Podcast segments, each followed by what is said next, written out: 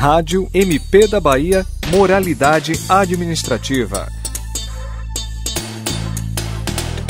Um empresário foi condenado em primeira instância a cinco anos e quatro meses de reclusão em regime inicial semiaberto pelos crimes de sonegação fiscal e lavagem de dinheiro. A mãe dele foi condenada a dois anos e quatro meses pelo crime de sonegação fiscal e teve a condenação revertida em pena restritiva de direitos. A condenação ocorreu de uma ação penal movida pelo Ministério Público da Bahia por meio do Grupo de Atuação Especial de Combate à Sonegação Fiscal e aos Crimes contra a Ordem Tributária Tributária, o GAESF. A ação foi um desdobramento da Operação Enio, deflagrada em 2019 pela Força Tarefa do Comitê Interinstitucional de Recuperação de Ativos, o CIRA. O empresário que administrava uma empresa de ramo de vendas de armas e munições chegou a ser preso preventivamente naquele ano. A operação investigou e constatou que tanto ele quanto a mãe sonegaram juntos cerca de 35 milhões de reais aos cofres públicos da Bahia. As investigações demonstram que entre 2014 e 2018, o acusado deixou de recolher o ICMS sobre mercadorias adquiridas em outros estados da federação, além de não registrar a saída de produtos da empresa, omitindo as operações das notas fiscais. A partir de 2018, o empresário passou a declarar o imposto sem recolhê-lo com a finalidade de se apropriar dos valores. A mãe dele cedeu voluntariamente seu nome e seus dados para as operações realizadas pelo filho com o propósito propósito de ludibriar o fisco. Por terem sido condenados em primeira instância, eles ainda podem recorrer da decisão. Para a Rádio MP da Bahia,